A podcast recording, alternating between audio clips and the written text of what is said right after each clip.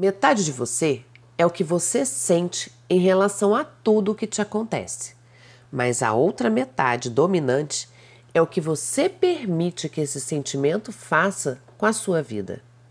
E a diferença entre vencer ou desistir sempre está justamente aqui, nessa escolha.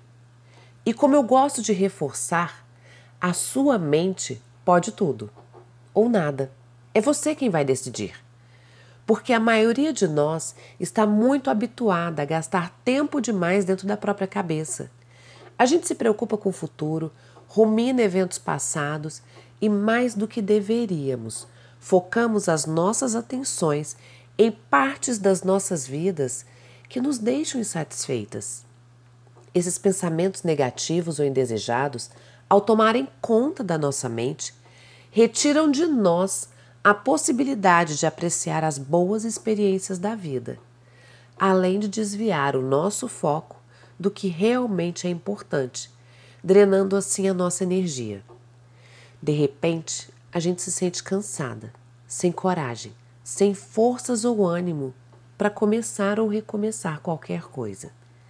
Esses pensamentos trazem também a sensação de ansiedade ou nos deprimem. Mas isso não precisa ficar assim. Com a prática dedicada, você pode substituir padrões de pensamentos negativos para pensamentos que realmente possam ajudá-la. E isso pode fazer uma enorme diferença na sua felicidade e no seu bem-estar. Para que as coisas fiquem mais fáceis, você tem que entender qual é o seu grande porquê. Certa vez, um professor da nutrição pediu que nós buscássemos em nós o porquê de estarmos ali. Pode parecer uma bobagem, mas ter um porquê na vida nos faz ter um norte, uma direção.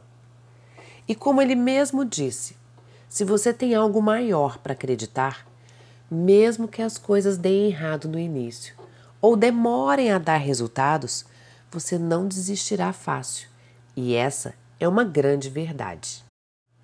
Mas para que você não perca sua esperança, você precisa aprender a comemorar cada passo alcançado rumo ao seu objetivo, trabalhando sua modelagem mental, visualizando exatamente como você estará na próxima etapa. É uma questão de disciplina e constância, mas quando menos se percebe, você está pronta para alcançar o que deseja.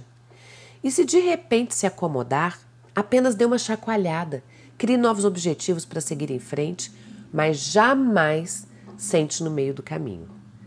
Você está nessa jornada por algo muito maior que uma simples questão de peso.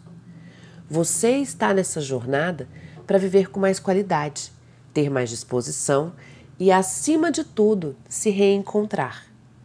O que você viveu no passado, que por algum motivo te fez pensar que estava confortável vivendo como estava, ou que você merecia a vida que levava por alguma espécie de castigo ou karma, não determina o seu futuro. O seu futuro é você quem faz.